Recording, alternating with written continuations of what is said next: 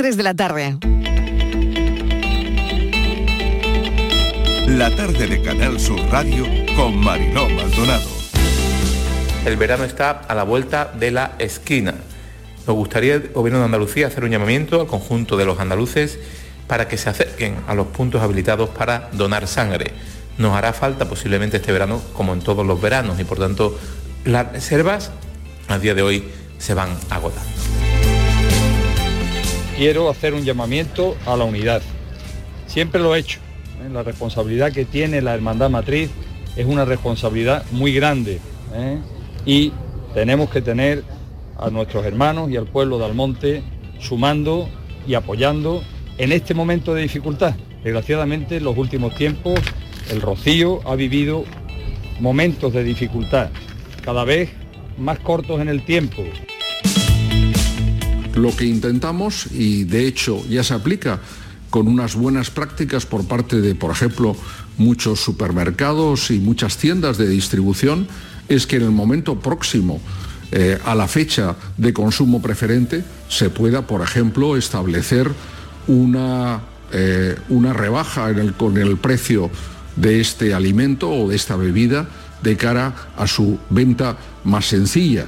La línea de pan de hamburguesa de la planta de Puente Genil y cuenta con la más avanzada tecnología de producción y de seguridad alimentaria. Además, la hemos dotado con la tecnología más eficiente en consumo de energía y de agua, en línea con el compromiso de Bimbo con la sostenibilidad, una cultura de responsabilidad medioambiental que compartimos con McDonald's. Nosotros teníamos un menú de cuando vino la reina hace aproximadamente 50 años y ese fue el menú que propusimos nosotros y obviamente lo que vamos a hacer es reproducir aquello que comió la reina hace 50 años aquí en Gibraltar. Yo intento abarcar lo máximo posible casi todos los temas porque, bueno, al final, pues si te especializas más en un tema, te puede caer otro. Que no sé qué estudiar ni nada, o sea, me agobio un montón con todo como tengo que hacer muchísimas cosas y no sé qué.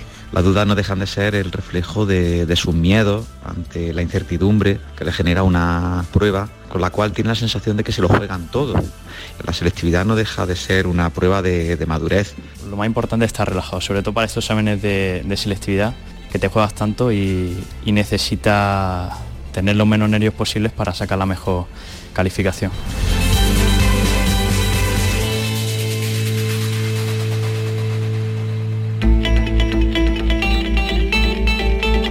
La tarde de Canal Sur Radio con Mariló Maldonado.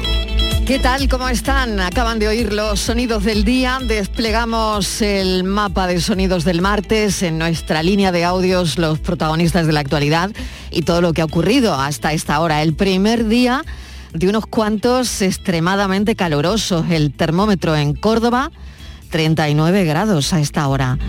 Llamamiento a donar sangre, no nos cansaremos de repetirlo en Canal Sur Radio, llamamiento a donar sangre para incrementar las reservas antes de las vacaciones de verano. Falta de reservas de sangre en muchos centros sanitarios de Andalucía. No es alarmante, pero solo de momento. Lo ha dicho Elías Bendodo, el portavoz de, del Gobierno de la Junta de Andalucía, niveles de reserva por debajo de la media.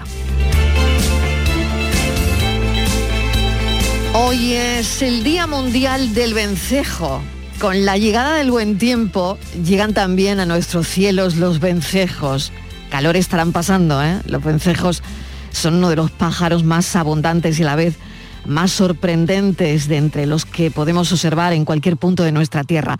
Su vuelo es tan rápido, tan preciso, tan habilidoso, que no tiene ningún miedo al ser humano. Por el contrario, es difícil verlo parado ya que se pasa prácticamente todo el tiempo volando sin parar. Existen muchos tipos de vencejos, pero los más corrientes son el vencejo común y otras especies de vencejos, como por ejemplo el real o el moro, que tiene una colonia de cría en el puerto de Chipiona. Y del vencejo al debate de ayer. El debate de ayer a seis para las próximas elecciones aquí en Andalucía. Ya hemos informado con detalle, análisis en la mañana y en el informativo todo lo que ha dado de sí. En el Senado esta tarde veremos el primer cara a cara Sánchez Feijó marcado por la campaña electoral de aquí en Andalucía. Es lo que trae la tarde en lo político. El próximo debate dicen que será el definitivo por la cercanía de las elecciones. Será aquí en Canal Sur Radio y Televisión, como saben, el segundo de los debates, el 13 de junio, organizado por esta casa. Cuando desperdiciamos alimentos también desperdiciamos toda la energía y el agua que se requieren para cultivarlos, cosecharlos, transportarlos y empacarlos, por ejemplo, ¿no? Bueno, el Consejo de Ministros ha aprobado una ley para combatir el desperdicio de alimentos, el desperdicio de comida. Por otro lado, el Ministerio de Igualdad y Comunidades Autónomas se han reunido este martes grupo de trabajo del Pacto de Estado contra la violencia de género para analizar el repunte de asesinatos machistas y trabajar con la mejora de la detección precoz. Ya saben que mayo acabó con los peores datos de violencia machista de este año. Hay que mejorar el mecanismo porque ellas han dejado 17 menores huérfanos. Que la prostitución sea o no un trabajo que tenga que ser regulado como otra actividad o que esté prohibida en todas sus formas son las principales posturas que se defienden este martes diversos grupos en, en el Parlamento, en el Congreso. Se vota abolir la prostitución no sin debate ni diferencias, genera, ya saben, discrepancias en el seno del Gobierno. La Comisión Europea está dando pasos para estrechar su control y limitar el aumento de gasto en el año 2023 y en el caso de España su recomendación implicaría elevar el gasto en 4.500 millones. Uno de los debates más trascendentes que se libran en Europa es el que se refiere a las reglas fiscales, es decir, cuándo y cómo habrá que devolver a la disciplina presupuestaria a la que obligan las normas de la zona euro suspendidas por la pandemia. Tendremos un cargador para todo. Sí, lo tendremos. Los reguladores de la Unión Europea han llegado a un acuerdo final que obliga a todos los smartphones, incluido el iPhone, a usar un conector USB-C para ser cargados. Apple se verá obligada a abandonar su conector Lightning y adoptar ese nuevo estándar en sus futuros dispositivos móviles, ya que será obligatorio en otoño de 2024. La normativa también afecta a 15 dispositivos más como tabletas, iPads incluidos, cámaras digitales, altavoces portátiles, consolas portátiles, auriculares, todo esto antes no estaba incluido. Libros electrónicos también. Utilizaremos un mismo cargador. Claro, algunas compañías no están muy de acuerdo, como es lógico, pero para los consumidores, vaya alivio.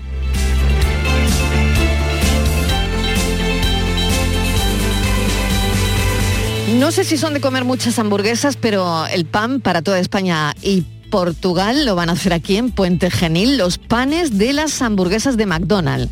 Se van a fabricar en Puente Genil, en, Córdoba, concretamente en la planta que Bimbo Iberia tiene en el municipio cordobés. Enseguida hablaremos de ello. Investigadoras del Instituto de Biología Molecular y Celular de Plantas publican la descripción más precisa sobre los cambios que determinan la parada de la producción de flores y frutos en plantas.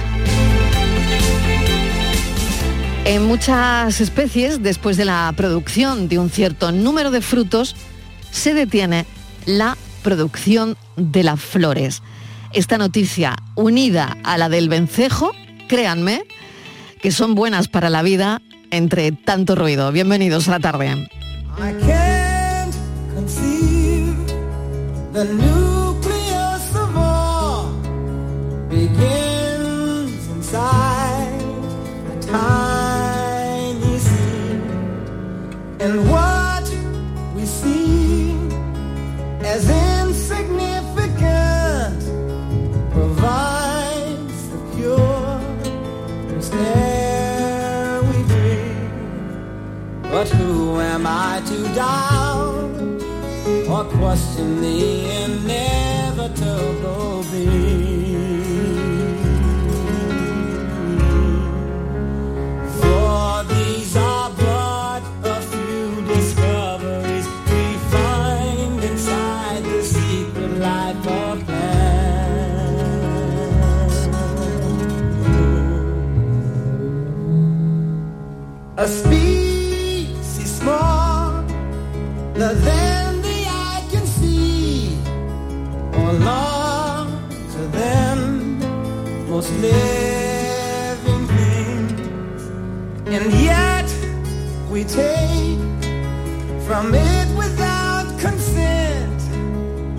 shall confuse a bilament. But who am I to doubt or question me?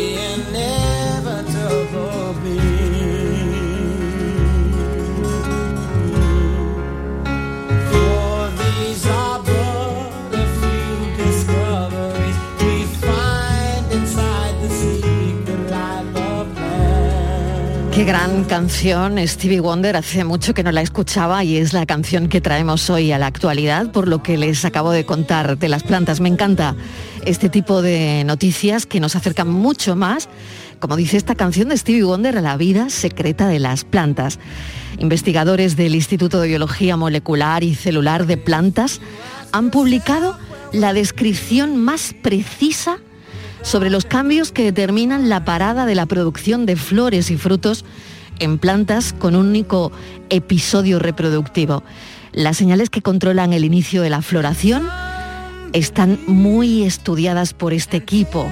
La luz, los cambios estacionales, temperatura, la edad de la planta. Sin embargo, hay otro momento muy importante para la reproducción, su final. Y en muchas especies, después de la producción de un cierto número de frutos, se detiene. Se detiene la producción de flores. Así que la conclusión a la que han llegado es que algunas plantas tienen menopausia.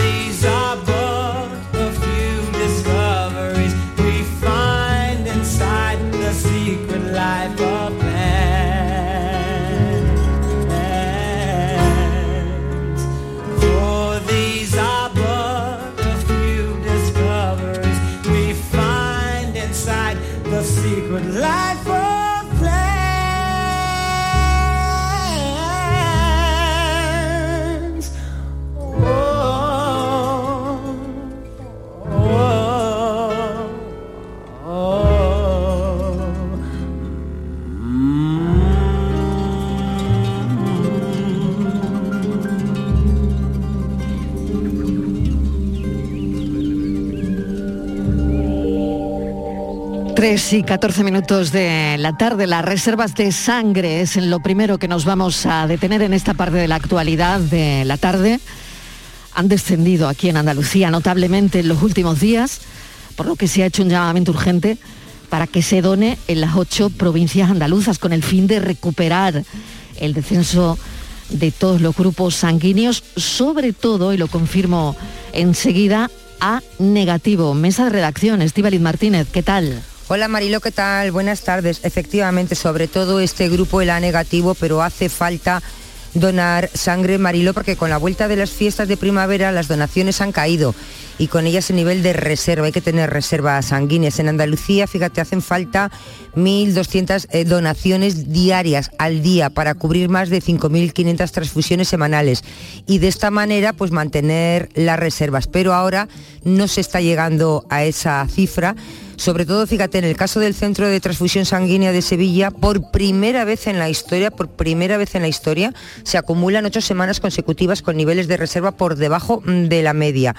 Así que se hace un llamamiento a donar sangre para continuar garantizando las necesidades de los centros hospitalarios de toda Andalucía y también, muy importante, hay que incrementar esas reservas antes de que lleguen las vacaciones em, de verano. Muy importante, vamos a conocer también, Mariló, ahora en unos minutos, requisitos para poder donar sangre porque hay que tener una serie de requisitos. Llamamiento que, llamamiento que se ha hecho también desde la Junta. Hace un momento Rafael Lebrero Ferreiro es coordinador del Centro de Transfusión, Tejidos y Células de Sevilla. Doctor Lebrero, bienvenido. Gracias por atender nuestra llamada. Hola, buenas tardes Marilo y a todos. Y llamada a la que están haciendo desde ahí. Eh, cuéntenos, falta, falta sangre. No nos cansaremos de, de- de contarlo hasta que todo el mundo pueda acudir, tenga tiempo para hacerlo y acuda. Falta A negativo, si no me equivoco, ¿no?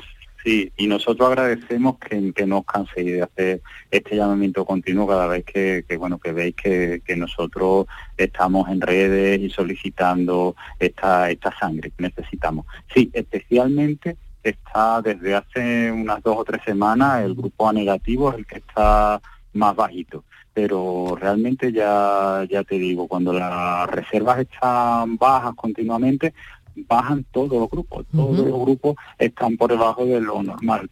y cuando hay un grupo que está muy bajito, como en este caso el A negativo, eh, si no se puede poner A negativo, pues aquí ya tenemos que tirar, por ejemplo, del cero negativo, ya también empieza este grupo a disminuir. Entonces como un bucle, especialmente, como tú bien has dicho, el A negativo muy, muy, muy bajito y el resto también con necesidades de, de que vaya de que vaya para arriba. Esto nos está pasando desde bueno desde la Semana Santa, previo a la Semana Santa mm, ya teníamos las reservas no estaban demasiado demasiado potentes, estaban ya bueno con unos valores eh, medianitos, no alarmantes.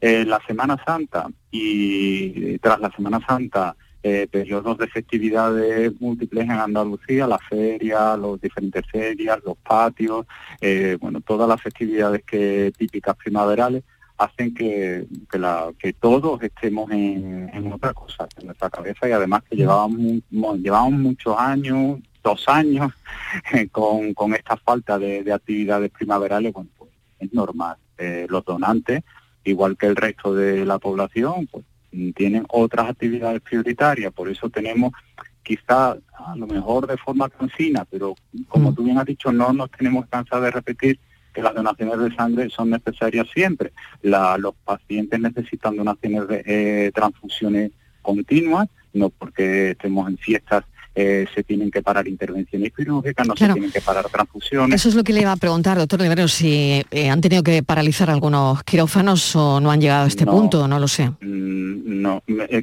que yo tenga información, no. Sé que sé que en determinados momentos, quizá en momentos muy muy puntuales, han tenido que ralentizar alguna actividad hospitalaria. Eh, de forma programada, eh, nuestro banco de sangre con los diferentes bancos de sangre de, de las agencias de, de los hospitales están en coordinación para que bueno se coordine también la actividad hospitalaria acorde a, a la, bueno, a, la, a, la, a la reserva de sangre que, que hay. Y a lo mejor si en vez de hacerlo el lunes, pues se programa para el miércoles, pues se programa para el miércoles. Ya, ya, ya. Pero no, no más allá, no más allá, y ni mucho menos queremos llegar a eso. Por eso continuamente tenemos que estar, tenemos que estar ahí.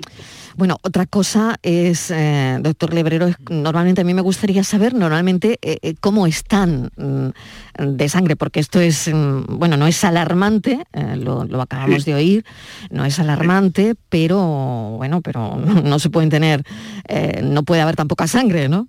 Por lo Claro, que nosotros pueda ocurrir, ¿no? Claro, nos gusta Pero normalmente, que- ¿cuán- ¿cómo están normalmente en una fecha eh, como esta? ¿Cómo para es- ¿Cuál sería la normalidad? En, en una fecha como esta nosotros deberíamos tener una reserva en banco de sangre que superara con sea la semana o que superara los Ujú. 8, 9 o 10 días. ¿Eso qué significaría? Bueno, porque si no donase nadie, eh, a partir de hoy, yo sé que tengo 10 días por delante eh, para que no mm, pase nada y cualquier persona que la necesite se le transfunda sangre. Eh, pero claro, si esta reserva va menguando, yo ya me voy alarmando porque eh, necesitaría ya no, por ejemplo, a nivel de Sevilla, las 270 unidades o entre 250 y 300 unidades de sangre diaria, ya no necesitaría eso, ya necesitaría más, porque entonces tendría que ir cubriendo cada vez un boquete mayor. Eh, mm, lo que no queremos es que eso vaya aumentando y yo vaya, nosotros vayamos siempre como con la soga al cuello. Ahora mismo pedimos un poquito más de lo habitual porque las reservas han bajado y queremos llegar a esa estabilidad de por lo menos tener, bueno, pues ocho días vista, nueve días Ujú. vista, diez días vista de, de que nuestras reservas cubran cualquier tipo de necesidad. Ese, ese es el objetivo. Claro, claro que sí. Bueno, ahora ya lo que nos falta es saber eh, cómo se puede donar sangre, quiénes, eh, por si hay personas que tengan dudas, nos están escuchando en este momento y, y piensan, bueno, Claro. pues yo no sé si podré donar por si tengo un peso muy bajo o por si acabo de pasar una gripe A o en fin, no lo sé. Pues mira, a mí yo voy a dar eh, cositas como muy generales, después, eh, por, por supuesto, si tenéis alguna pregunta que os surja de momento, me la hacéis y la respondemos, que seguro que a muchísimos oyentes les va a facilitar.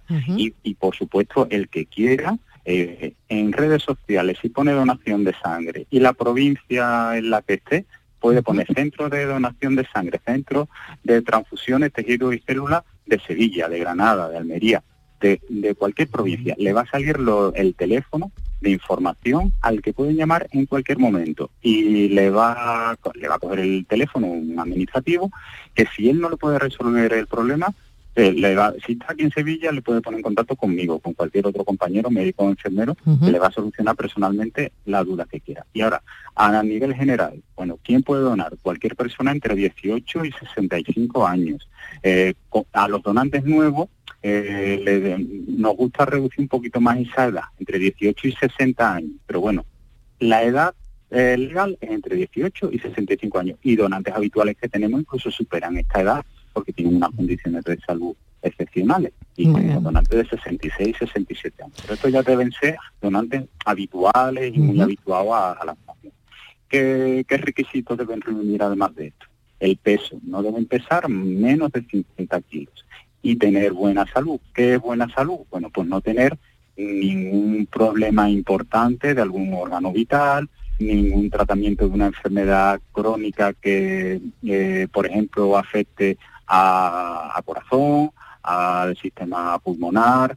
¿Qué enfermedades muy habituales no son una, bueno, no son negativas para donar y puede donar cualquier persona sin problemas? Pues, por ejemplo, cualquier persona que tenga asma o, alergias primaverales, que la tenemos mucho y más en esta época del año, puede donar sin problemas, siempre que no tenga en ese momento una crisis aguda, que no tome corticoides orales en pastillas. Eh, cualquier persona diabética que tenga azúcar puede donar siempre que no necesite insulina eh, dentro de su tratamiento. Cualquier persona con hipertensión también puede donar siempre que su tensión esté controlada y no tenga más de dos fármacos eh, como, como tratamiento puesto. Las personas con colesterol, siempre que tengan su colesterol controlado y tengan su tratamiento, también puede donar. La mayoría de las personas podemos reunir condiciones para ser donantes. Muy bien. Pues Ay, es- perdona, mira. sí, sí, sí, algo importante. La gripe, que me has dicho tú la sí, gripe. sí, yo decía, bueno, Eh, acá Pablo, vale, lo, pues, lo- lo digo porque, bueno, parece que es la gripe que está ahora, ¿no? Hombre, por Sí, supuesto, tenemos- la- tenemos mucha el, gripe, coronavirus, ¿no? Pero ya, sí, ya sabemos que eso es, la gripe A, por ejemplo, ¿no? eh, la gripe A o el coronavirus, ya más o menos mm, ah, es lo mismo lo que tenemos eh, al, al COVID, lo estamos tratando prácticamente como, como una gripe o un Eso catarro. es. Entonces ya tengamos la gripe o el catarro, si lo tenemos solucionado, esperamos una semanita de estar sin síntomas y ya podríamos donar. O sea que en hemos en tenido 10 días prácticamente se puede donar con seguridad, semanita. ¿no? Eso es, una semanita después de haber finalizado los síntomas, podríamos donar. Si hemos tenido ya una infección un poquito más gorda, que hemos tenido una neumonía, pues ahí esperamos un par de semanitas. Y, por ejemplo, eh, hemos tenido positivo a COVID, pero no hemos desarrollado ninguna sintomatología, pues únicamente tenemos que esperar una semana después de ese positivo COVID. Muy bien, pues está casi todo aclarado. Estivaliz, yo no sé si te queda alguna alguna pregunta, alguna cosita más para ha el dejado doctor todo, Leverero. todo muy claro. Lo único, un datito por preguntarle. Eh, doctor, buenas, buenas tardes. La Hola, mayoría ¿qué de las donaciones de sangre, eh, como un 75%, van destinadas a, a tratamientos de enfermedades en centros hospitalarios, ¿verdad? Ahí es donde va prácticamente la, mayo- la mayoría de las donaciones. Sí, sí, sí, la inmensa mayoría de, de las donaciones, bueno, nosotros, eh, a nosotros nos reclaman la sangre, lo- nos la reclaman los bancos de sangre de cada uno de los centros hospitalarios, ya sean centros hospitalarios públicos o privados. Todos los centros tienen como distribuidor esa sangre al, centro de transfusión de tejidos y células de su provincia. O en el caso de Sevilla, por ejemplo, ahora mismo distribuimos Aquí viene eh, la sangre de Córdoba, perdona, de, de Huelva y de Cádiz y se distribuye a esa provincia. Eh, hay di- diferentes nodos, pero nosotros los centros de transfusiones somos los que distribuimos a todos los centros hospitalarios. Pues doctor Lebrero, muchísimas gracias por habernos atendido. Este es un llamamiento de, de importancia, de mucha importancia. Y como le decía, en Canal Sur llevamos haciendo el llamamiento pues desde que nos hemos enterado. Así que no nos cansaremos hasta que ya nos cuenten que es suficiente. Así que ojalá podamos contarlo pronto que hay suficiente sangre para toda Andalucía. Gracias, doctor. lo Un- saludo. Claro que sí. Un saludo. Adiós. Adiós.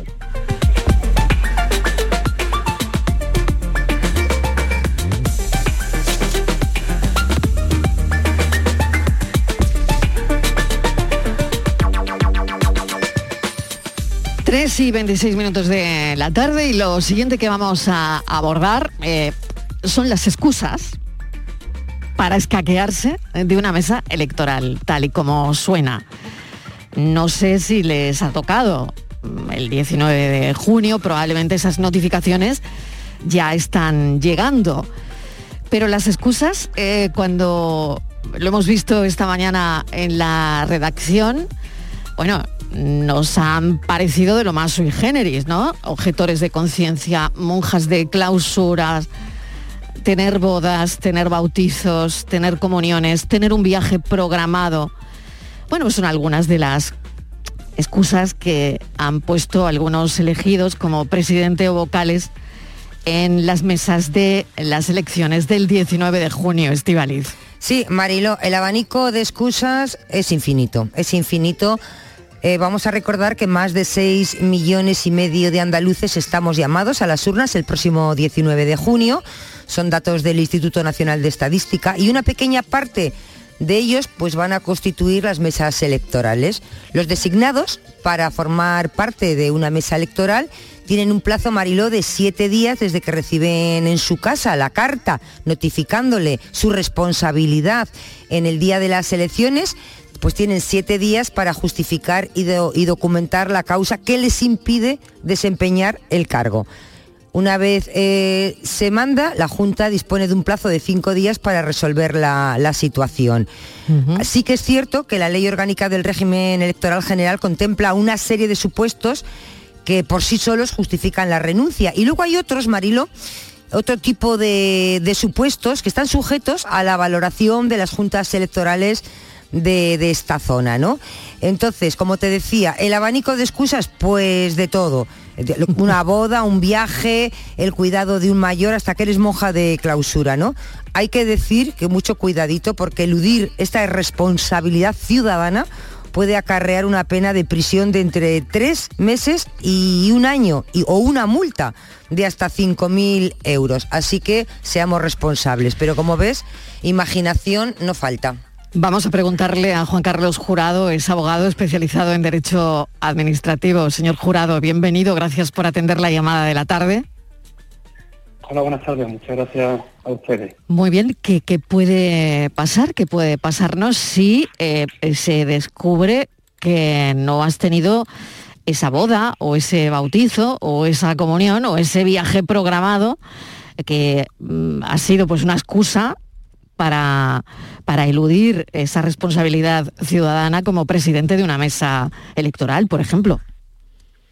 Pues efectivamente, como comentaba ella, hay que tener presente que es un deber cívico, es una obligación que no se, de la que no se puede uno eximir, salvo que se tenga causa justificada y se justifique, porque puede llevar aparejado a consecuencias muy importantes como la, pena de prisión de tres meses, un año, que evidentemente serán supuestos especialmente, especialmente graves, si no es habitual que sea una multa económica, pero aún así conllevaría el tener antecedentes penales por las consecuencias que eso, que eso supone.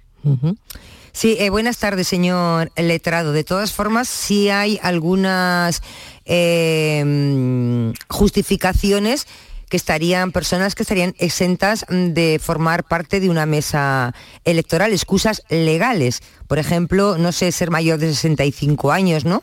Eh, hay algunos Exacto, casos que la- sí que, se, que se contempla Que no son estarías- excusas, ¿no? Claro, Que no son que es- excusas. exacto, sí. exacto, exacto. realmente el problema es que la ley electoral establece eso, ¿verdad? Pues que para eximirte de ese- esa designación como presidente vocal hay que dar una justa causa justificada, como para precisar qué se entiende por causa justificada, hay una instrucción que hizo la Junta Electoral General que recoge una serie de motivos personales, eh, familiares o profesionales, algunos que se justifican por sí solos, con la mera delegación y su documentación, y otros que serán valorados por la Junta Electoral en cada caso. Pues se justificaría, por ejemplo, un motivo personal puede ser tener más de 65 años, tener una situación de discapacidad, una incapacidad permanente para el trabajo, etcétera. ¿Qué sería más susceptible de valoración? Pues, por ejemplo, eso, la con- pertenencia a una confesión religiosa que impida la participación en la mesa electoral, pues eso sería objeto de valoración por la mesa, o tener un viaje programado, pues habría que justificar, que, eh, aparte de la realidad del mismo, el perjuicio económico que llevaría su imposibilidad de, de aplazarlo.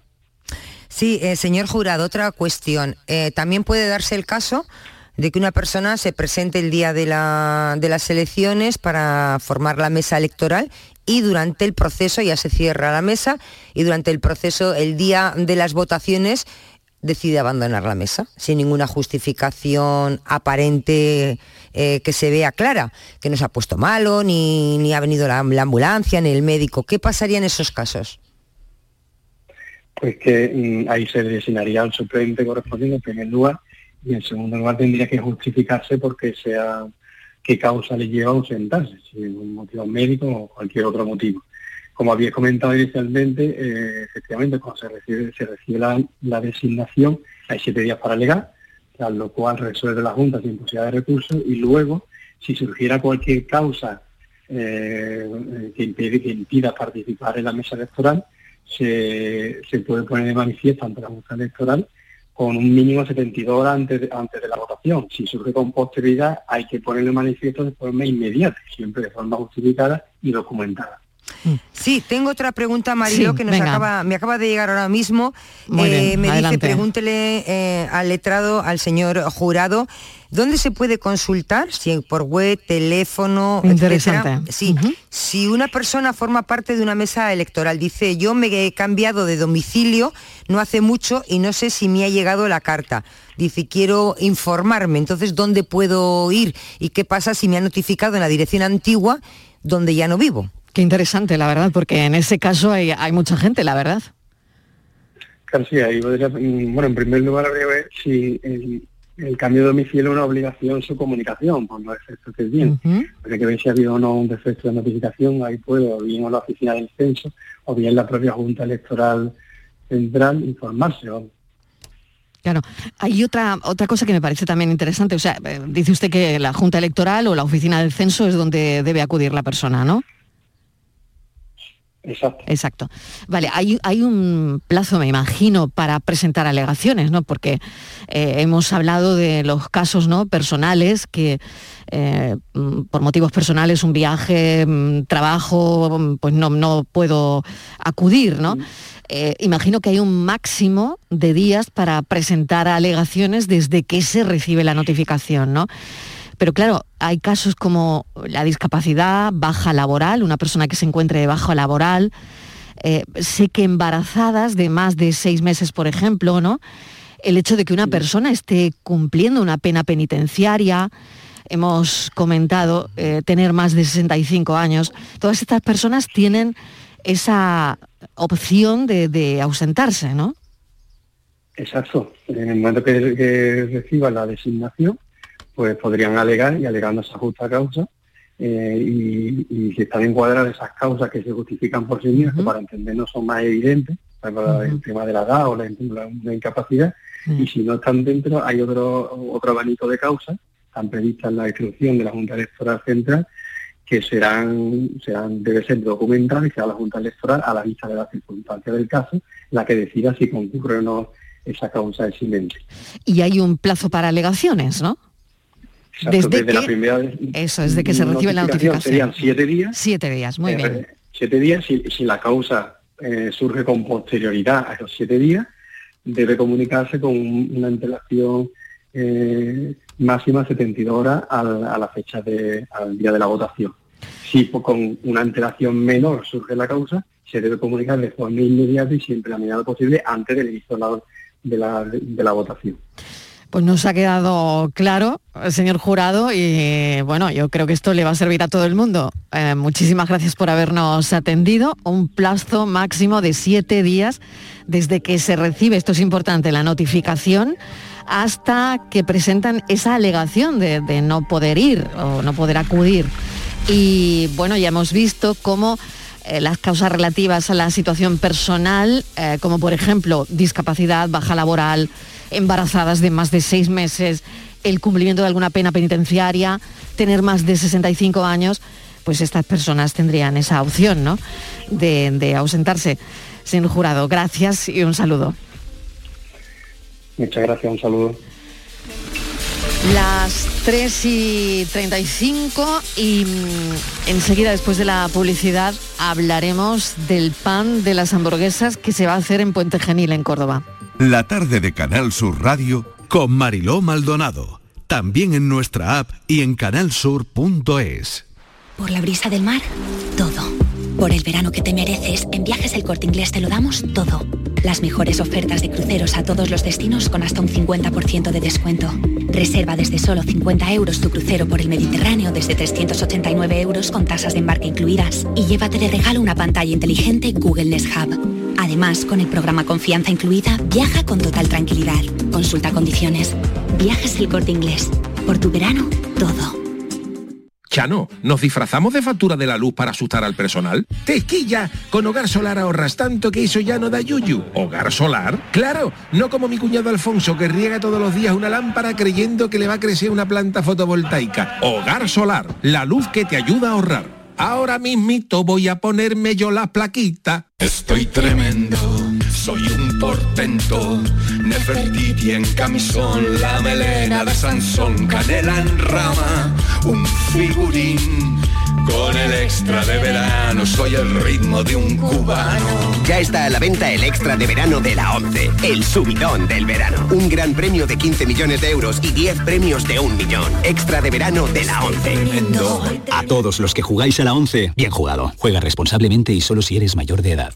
¿Por qué Agua Sierra Cazorla es única? El equilibrio de su manantial es único, el más ligero en sodio, la idónea para la tensión arterial, más rica en magnesio, calcio y bicarbonato. Y ahora Agua Sierra Cazorla con los refrescos saludables de verdad, sin azúcar y sin gas, más naranja y limón. Agua Sierra Cazorla, la única en calidad certificada. La mañana de Andalucía con Jesús Vigorra es tu referencia en la radio. Con la última hora del día, Toda la actualidad. la información más cercana que buscas y el mejor entretenimiento. La mañana de Andalucía con Jesús Vigorra. Contigo desde las 6 de la mañana. Quédate en Canal Sur Radio. La radio de Andalucía.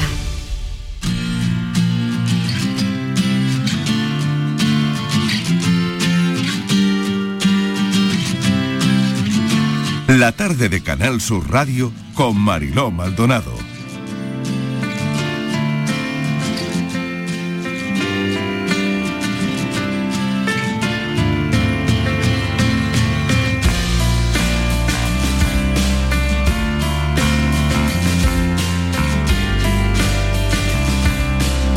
Hemos sabido que McDonald's utilizará pan bimbo hecho en Puente Genil, en Córdoba, para sus hamburguesas en España y Portugal. La compañía, yo no sé si son mucho de comer hamburguesas y si son de comerlas en este establecimiento, pero bueno, es lo de menos, porque eh, lo demás es el empuje ¿no? que le da también a esa empresa de Puente Genil en Córdoba, una compañía internacional, ¿no?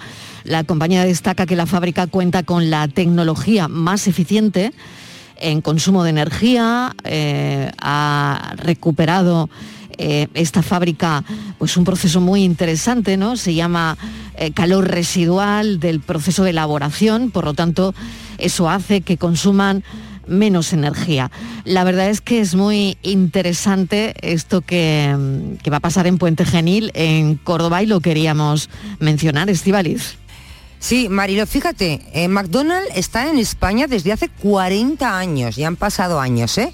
Y ahora mismo tiene en nuestro país 550 establecimientos, que son, y trabajo que dan. Bueno, pues ahora esta cadena de comida rápida eh, ha incorporado a Bimbo Iberia como nuevo proveedor para hacer los panes de sus hamburguesas para España y para Portugal. ¿Y dónde se van a hacer estos panes para las hamburguesas de España y Portugal? Pues en Puente Genil, en Córdoba. ¿Y por qué en Puente Genil, Marilo? Bueno, pues eh, para McDonald's dice que esta fábrica de Puente Genil de Bimbo dice que destaca, eh, ha sido la elegida porque destaca la experiencia internacional, la tecnología de producción y la seguridad alimentaria mm, de esta fábrica que vamos a contar a los oyentes que están en la campiña sur cordobesa, ¿no? Cordobesa. Fíjate que precisamente eh, Bimbo de Puente Genil desde el año pasado, eh, bueno, pues hizo unas obras de modernización y cuenta con una tecnología maravillosa, lo último, Marilo, tecnología más mm, que eficiente en consumo de energía recuperando calor residual del proceso de elaboración y ha incorporado motores de alta eficiencia e iluminación LED en la línea con el compromiso de Bimbo para la sostenibilidad, una cultura de responsabilidad Claro, medioambiental, claro. ¿no? Compartida, por supuesto, con, Ma- con McDonald's. Así que claro, es una empresa que el año pasado hizo una gran inversión para modernizar, mo- eh, sí, modernizar la fábrica de Puente Genil y ahora McDonald's, que está en esa misma línea ¿no? de cultura, responsabilidad medioambiental, pues ha decidido que sea en Puente Genil donde se hagan los panes de las hamburguesas para España y Portugal. Así que excelente noticia para Puente Genil, excelente noticia para todos los trabajadores de esta, de esta fábrica que por lo menos, mira, tienen asegurado el trabajo, porque yo creo que esto es una inyección económica muy importante para, la, para esta comarca, ¿no? Muy bien, pues eh, comentada esta historia, nos vamos con la foto del día. Virginia Montero, ¿qué tal? Bienvenida. Hola, ¿qué tal? Buenas tardes. La imagen de hoy es la propuesta por Andrés Carrasco, fotógrafo algecireño corresponsal de la agencia EFE en el campo de Gibraltar. También imparte talleres con la Fundación Márgenes y Vínculos. A lo largo de su trayectoria, Carrasco ha sido testigo gráfico de primer nivel de la realidad del campo de Gibraltar en general y del drama de la inmigración en particular. Así lo avalan numerosos reconocimientos, entre ellos el Premio Andalucía de Periodismo, el Andalucía de Migraciones o el Premio Foto Aquae y National Geographic. Y ya saben nuestros oyentes que pueden ver la foto del día en nuestras redes sociales, en Facebook, La Tarde con Mariló Maldonado y en Twitter, arroba La Tarde Mariló. Hola, buenas tardes, ¿qué tal? Pues nada, la fotografía que me gustaría a mí comentar en el día de hoy es una fotografía que ha salido publicada en el diario El País del fotógrafo de la agencia Yeti Imágenes, Kretli Ibrahim, creo que más o menos se pronuncia así. Y bueno, es una fotografía que me llama la atención porque son unos hombres que se manifiestan por las calles de Túnez y uno de ellos tiene una barra de pan en la mano, ¿no? La verdad que, que- bueno, me ha sorprendido. Entonces, eh, leyendo un poco la noticia, eh, resulta que Túnez es uno de los países eh, que la mayoría de los productos básicos vienen de, de Ucrania y de Rusia. Al estar estos países en guerra, pues entonces los productos básicos como el arroz, los cereales, el azúcar, pues, pues no, no tienen para, para la población, ¿no? Entonces, bueno, han tenido que manifestarse porque literalmente están pasando hambre.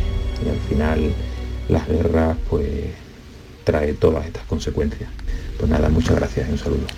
El sinsentido de la guerra en nuestra foto del día, ya saben, fotoperiodistas que buscan y les narran la imagen del día. La tarde de Canal Sur Radio con Mariló Maldonado. También en nuestra app y en canalsur.es.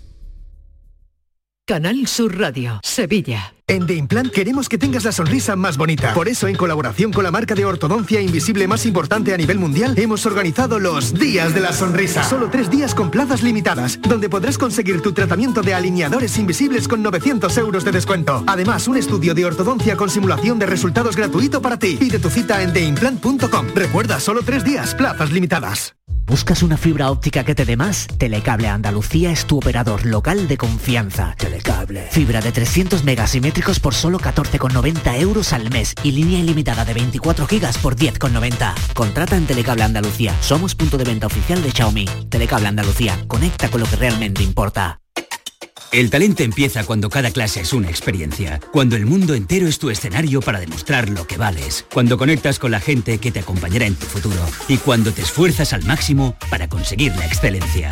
El talento empieza en Loyola. Inscríbete a nuestras pruebas de admisión en uloyola.es. Universidad Loyola, We Are Talent. Son momentos difíciles. La responsabilidad democrática, la reflexión, saber que para tomar la decisión adecuada hay que escuchar a cada candidato. Hay elecciones en la vida que te pueden salir muy caras. Vota Fiat. Estas elecciones no te equivoques. Elige Automares. Ven a Automares en Avenida Su Eminencia 28, Sevilla, porque nosotros sí cumplimos lo que prometemos. La gente que más madruga y que está viajando, estudiando y trabajando está con Charo Padilla. En la mañana de Andalucía, el Club de los Primeros, como siempre, desde las 5 de la mañana. La mañana de Andalucía, el club de los primeros de Canal Sur Radio con Charo Padilla. De lunes a viernes, desde las 5 de la mañana. Quédate en Canal Sur Radio. La radio de Andalucía. La tarde de Canal Sur Radio con Mariló Maldonado. Estos son nuestros teléfonos 95 1039 105 y 95 1039 16. Y llama ahora si quieres consultar alguna cuestión con nuestro abogado de hoy, José Carlos Cutiño. Esto se llama Andalucía Pregunta. Nosotros lo llamamos así porque, claro, el teléfono está abierto y también el WhatsApp. 670 94 30 15, 670 94 30 15, 670 940 200, 670 940 200, un par de números que tienen que tener en la agenda. Vamos a saludar a José Carlos Cutiño. José Carlos, ¿qué tal? Delegado de la OCU en Andalucía. Bienvenido. Bueno, hoy eh, eh, es un día de muchas cosas. Eh, es el Día de la Seguridad Alimentaria. Sabemos también que el Santander tendrá que dejar de cobrar 10 euros por ingresar dinero en ventanilla. Y Virginia también tendrá que devolver lo recibido hasta ahora porque, si no me equivoco, esto tiene carácter retroactivo. Así es, y bueno, queríamos traer hoy esta, a esta sección esta buena noticia relativa a bancos, Marilo, que no es lo habitual, que sean buenas noticias relativas a bancos. Porque la banca siempre gana. Así es, así es. Entonces, pues como bien decías, el Santander tendrá que dejar de cobrar esos 10 euros por ingresar dinero en ventanilla y también tiene que devolver lo recibido hasta ahora. Queríamos comentarlo con José Carlos, cómo se va a hacer todo este procedimiento. José Carlos, cuéntanos. Y si tienen alguna duda, el teléfono lo tenemos abierto. Bueno, pues estamos ante una nueva resolución, en este caso del Tribunal Supremo, que ha venido a decretar que son abusivas las comisiones de, ingresos por ventanilla que se cobraban a los no clientes. Esto viene de, de largo, nosotros ya hicimos desde OCU eh, más de una reivindicación y veníamos pidiéndolo, pero hasta ahora la postura, por ejemplo, del Banco de España no era clara. Nosotros hemos defendido siempre que los ingresos, igual que las retiradas, eh, son operaciones consustanciales al, al negocio bancario, ¿no? Y que cuando uno cu- cuando abre una cuenta, pues es para que le ingresen y es para pagar y, y- y que eso va incluido, esos movimientos van incluidos en las comisiones de administración y de mantenimiento que, que pagan los titulares de las cuentas habitualmente. Bueno, pues el Banco de España en su momento dijo que sí, que era cierto, pero que había determinados servicios, digamos, de, eh, de valor añadido por los que sí, los bancos sí podían cobrar. Pues, por ejemplo, cosas tan peregrinas como poner en el resguardo del ingreso el concepto o el nombre de quien ingresaba. Y simplemente con esa justificación para el Banco de España ya era suficiente para que se pudiera cobrar esas comisiones por ventanilla. Bueno, pues ahora ya los tribunales, por fin el Tribunal Supremo, viene a decir que no, que eso no es posible, que una comisión como la que cobraba eh, el Santander por eh, el simple hecho de ingresar, eh, sea cual sea el formulario que se utilice, eh, eh, que eso es algo consustancial a la mecánica de una cuenta y que por lo tanto no se puede cobrar esa, comisión. Y que además cualquier cobro que se haya hecho por ese concepto no está justificado, por lo tanto es abusivo y procede el que se devuelva. Lógicamente, decía ahí, bueno, ¿esto cómo se va a hacer? Pues a, a partir de ahora se supone que no van a seguir cobrándolo, que sería lo primero, y quien quiera recuperarlo, pues evidentemente tiene que presentar una, una reclamación a la entidad financiera a través del servicio de atención al cliente y si no tuviera una respuesta favorable, pues aunque parezca un poco peregrino, aunque sean cantidades tan pequeñas, pues habría que, que demandarlo, ¿no? Habría que demandarlo. Yo creo que aquí incluso habría ya la opción de presentar la reclamación ante el Banco de España, porque una vez que el Supremo se ha pronunciado sobre la ilicitud de, de ese tipo de comisiones, no cabe que el Banco de España le ponga paños calientes a la cosa. En definitiva, bueno, pues un, un nuevo éxito frente a las cláusulas abusivas tan, tan frecuentes en el negocio bancario. ¿no? O sea que, que los afectados tendrían que reclamarlo en el mismo Banco Santander en principio. ¿O eso se va a devolver automáticamente? ¿En algún caso se devolverá de oficio? El, el día que un banco devuelva de oficio una, una cláusula abusiva, pues probablemente estará a punto de caer algún asteroide.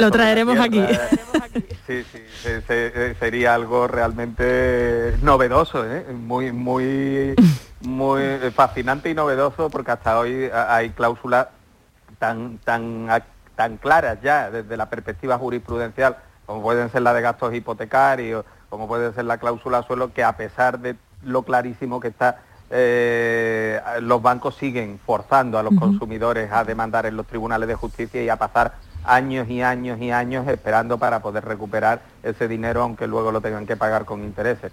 Claro, aquí que es lo que se suelen amparar al final las entidades, en que por esas pequeñas cuantías muchas veces no merece ni la pena volver a ir a, a presentar la reclamación ni estar pendiente de si te responden, si no te responden, elevarla al servicio del defensor del cliente, al SAC, al Banco de España, al final cualquier gestión sale más cara. Y en eso se amparan, ¿no? Desgraciadamente esa es un- ha sido una constante en la mecánica de en la operativa bancaria con esas cláusulas abusivas y leoninas que, que en tantos contratos bancarios son nota común. Pero entonces deberíamos ir al banco, decir, vengo a solicitar la devolución de, este- Eso de es esta comisión, tenemos que rellenar algún formulario o aportar algún justificante de haberla cobrado, ¿entiendes? ¿Qué hacemos, José Carlos? ¿Qué hacemos? A ver. Tendremos que llevar el justificante de haberlo abonado, que nos lo tienen que haber dado en el momento de efectuar el pago o que debe de aparecer en el mismo, a veces aparece en el mismo volante del ingreso que hemos realizado, aparece cargo de comisión, pues X, ¿no? Desde 2, 3, 4, 10 euros, lo que sea, ¿no? Eh, y presentar allí una reclamación formal. Lo normal en Andalucía es hacerlo a través de una hoja de reclamaciones, ¿eh? la hoja de reclamaciones bajo el formato oficial eh, de la Junta de Andalucía. Y bueno, mm, aunque la hoja de reclamaciones en Andalucía tiene 10 días hábiles para su respuesta, la normativa bancaria, que es la que aplican sectorialmente, les da hasta dos meses para contestar. También lo podemos hacer ¿eh? Eh, a través de, los canales telemáticos de los servicios de atención al cliente. Normalmente ya la web de cualquier entidad financiera tiene un, canal de- del servicio de atención al cliente que además está identificado como tal ante el Banco de España y si mandamos un correo electrónico a través de esa dirección se entiende que estamos haciendo una comunicación fehaciente y lo podemos reclamar también por esa vía que sin duda nos va a hacer pues bastante más, más cómoda. Y como digo, esperar dos meses y si a los dos meses no, no hemos recibido una resolución favorable, pues tendremos que optar o bien por denunciar ante el Banco de España, que hay que pensar que con una resolución de este tipo, si los bancos no la aplican, los debería de sancionar por una mala práctica bancaria, y si no, pues lo que nos quedarían serían los tribunales de justicia a través de ese procedimiento, que es el juicio verbal sin abogado ni procurador para cantidades inferiores a 2.000 euros, que con todo el engorro que esto supone, pues nos permitiría eh, recuperarlo. Evidentemente llegar a... Nosotros animamos a todo el mundo a reclamar, pero evidentemente eh, sería algo bastante disuasorio. Hay que confiar en que, en que bueno, eh, las autoridades reguladoras en este caso ejerzan la presión suficiente para que los bancos lo hagan, no, no digo ya de oficio, como decía Virginia, ¿no? pero mm, sí al menos que no se opongan a la reclamación fundada de- del consumidor. Vamos a recordar el teléfono. Estos son nuestros teléfonos 95 1039 105 y 95 1039 16. Más cosas que queramos poner hoy encima de la mesa, Virginia. Acabamos de hablar de, bueno, del que el Santander tendrá que dejar de cobrar 10 euros por ingresar dinero en ventanilla y también tendrá que devolver lo recibido hasta ahora. Si tienen alguna duda, alguna consulta, bueno, pues todavía hasta las 4 en punto hay algo de tiempo. Y eh, lo siguiente. Pues sí, queríamos hablar también, eh, porque lo hemos traído a esta sección en otras semanas, de la Ley de Servicios de Atención al Cliente que precisamente se ha aprobado hoy en el Consejo de Ministros. Todavía le queda el trámite parlamentario, pasar por el Congreso y demás. Pero bueno, queríamos recordar hoy con José Carlos qué novedades trae y qué ventajas va a aportar a partir de ahora a los, a los consumidores. Bueno, pues partiendo de que se trata de un texto en elaboración, que esperamos que todavía se mejore en el trámite parlamentario y en ese sentido desde OCU nos vamos a dirigir a los distintos grupos políticos para, para que algunas cosas se terminen de, perfilar. Lo que sí es fundamental es que por fin se regula mm, con un poco de seriedad algo que se convertía realmente en un problema para los consumidores. Es que hablar con el servicio de atención al cliente a veces ha sido una odisea que te obligaba a esperar eh, durante, mm, no voy a decir minutos, porque a veces era media hora y, se quedaría corto. Eh, luego te obligaba a tratar con un robot detrás de otro, respuestas automatizadas, cuando no plataformas deslocalizadas donde nadie te soluciona nada ni te puede pasar con un superior. Bueno, pues eso teóricamente con esta norma debe determinarse. Lo más llamativo que nos contaban era que eh, se va a establecer un, periodo máximo de tres minutos para contestar el 95% de las llamadas. ¿eh? La ratio de calidad que se establece es que al menos un 95% de las llamadas se contesten en menos de tres minutos. No, quiero pensar si te toca el 5% restante cuánto puedes esperar, porque de eso la norma no dice nada, pero bueno, esto sería un poco la ley de Murphy, ¿no? Me, ha mm. tocado. Eso sí, convendría afinarlo. Eh, luego, el hecho de que tenemos derecho siempre a que nos atienda un operador humano y que además pueda pasarnos con un responsable, con un experto, eh, un especialista que nos pueda resolver o incluso con un superior que nos pueda resolver el problema. En el caso de las empresas de suministro de servicios básicos, electricidad, eh, gas, agua, telecomunicaciones, correo, etcétera, es obligatorio además mantener esos servicios abiertos 24 horas, al día y 7 días a la semana, es decir, con carácter permanente. En ningún caso se podrá derivar al consumidor a un teléfono de pago, algo que antes pasaba, ¿eh? que pasaban y, luego te encontrabas unos facturones tremendos. Y además eh, no te pueden mm, utilizar esos teléfonos para venderte ningún tipo de producto o servicio, que era otra cosa que también pasaba y mucho, sobre todo cuando llamabas para quejarte del precio de la luz, inmediatamente te estaban ofreciendo un producto alternativo. Es decir, realmente ahí hay una serie de, elementos que son interesantes. A nosotros lo que menos nos gusta es que, por ejemplo, se amplíen los plazos de respuesta y eso que se han reducido del texto anterior hasta 15 días hábiles la, la respuesta a las reclamaciones que se hacen a través de estos servicios, porque en Andalucía son 10 días hábiles la hoja de reclamaciones, y además se someten a la normativa sectorial, como decíamos antes, por ejemplo, la de los bancos, se sigan aplicando los dos meses o el mes de telecomunicaciones. José Antonio, eh, disculpa un momento, tengo a José Antonio al teléfono, quiere hacer una consulta, hay un par de llamadas más, solo me va a dar tiempo a la de José Antonio. José Antonio. Eh, muy buena, María. Adelante, nos llama desde Málaga y a ver qué podemos resolver. Mira, eh, me han dado de baja una cuenta bancaria mm, vinculada a dos préstamos hipotecarios. Sí. Sin previo aviso ni nada. ¿Eso es legal o no es legal? La pregunta es rápida. A ver, José Carlos. evidentemente no, no se puede dar de baja una cuenta que está, eh, eh, salvo que el propio titular de la cuenta la quiera dar de baja o salvo que exista una razón, un incumplimiento contractual por parte del cliente. Es decir, no se puede dar de baja de forma gratuita eh, y menos cuando además el mantenimiento de esa cuenta probablemente sea obligatorio en función del contrato de hipoteca. Habría que presentar reclamación ante el servicio de atención al cliente y ver exactamente cuál ha sido la causa de, esa baja en que se ampara la entidad. José Antonio, no se puede. ¿De acuerdo? De, acuerdo. Esteban de Huelva. Esteban, ¿qué tal? Bienvenido. Hola, buenas tardes. Adelante. Sí. mira, yo quería hacerle una pregunta a ese señor ya que es abogado. Sí. Es que lo que pasa es que, en mi familia nosotros hemos decidido, yo y mis dos hermanas, una herencia de 150.000 euros. Sí. Pero es que lo que pasa es que antes de recibir esa herencia hemos tenido que, que pagar 8.601 euros y 71 céntimos. Y mi pregunta es, ¿esto es, esto es legal? Y si es legal, eh, en qué artículo lo, pone de, las leyes correspondientes. A ver si en un minuto le podemos contestar, José Carlos. Es, complicado porque no sabemos exactamente en qué concepto le, han hecho ese cobro. Imagino eh, que, por la cuantía de la herencia puede ser... 150.000 euros. puede que haya un inmueble. si hay un inmueble hay que liquidar eh, pues di- distintos impuestos, entre ellos el, el impuesto de plusvalía. También puede ser que no sean herederos directos, que son los que están exentos mayoritariamente del impuesto de sucesiones y donaciones, sino que se trate de sobrinos, tíos, hermanos, Esto, etcétera. ¿Esto dónde lo puede ver Esteban? ¿Dónde lo puede ver? Pues lo primero que tendría que ver es en, en concepto de qué han tenido que pagar esa cantidad y, y ya en función de eso, pues ver, porque me imagino que podemos estar hablando del impuesto de sucesión y donaciones por no ser herederos directos, no ser Claro. legitimarios. Muy bien, bueno, lo tengo que dejar aquí porque tengo que dar paso a las noticias.